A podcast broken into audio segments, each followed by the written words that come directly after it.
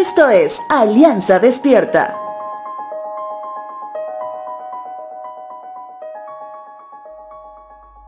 Desde que somos niños, de manera natural e involuntaria, nuestros sentidos reconocen que alguien que conocemos, y al menos físicamente es más grande que nosotros, puede protegernos y guiarnos en medio de cualquier tarea por más difícil que sea. Sin duda que estas personas pueden ser nuestros padres o también nuestros hermanos mayores, que desde que tenemos memoria siempre han representado eso, protección y ayuda. Sin embargo, al pasar el tiempo, esa sensación va cambiando, al menos cuando ya entramos en la adultez porque ya somos nosotros quienes representamos esa seguridad para los que vienen después de nosotros.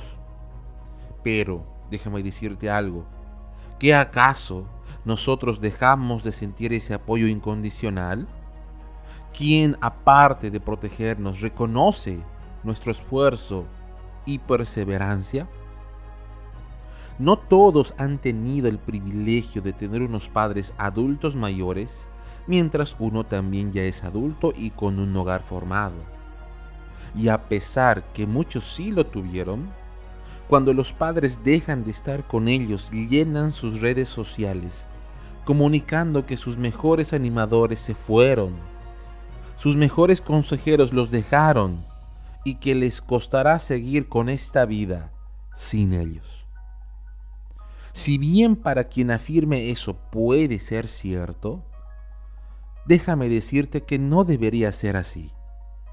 Porque en Dios nuestro Señor tenemos a nuestro mejor animador, a nuestro mejor protector, a quien conoce nuestro esfuerzo y perseverancia, quien conoce muy bien cuando trabajamos hasta muy tarde, quien conoce muy bien cuando nos levantamos aún con el cielo oscuro, cuando alimentamos a la familia a pesar de nuestro propio apetito.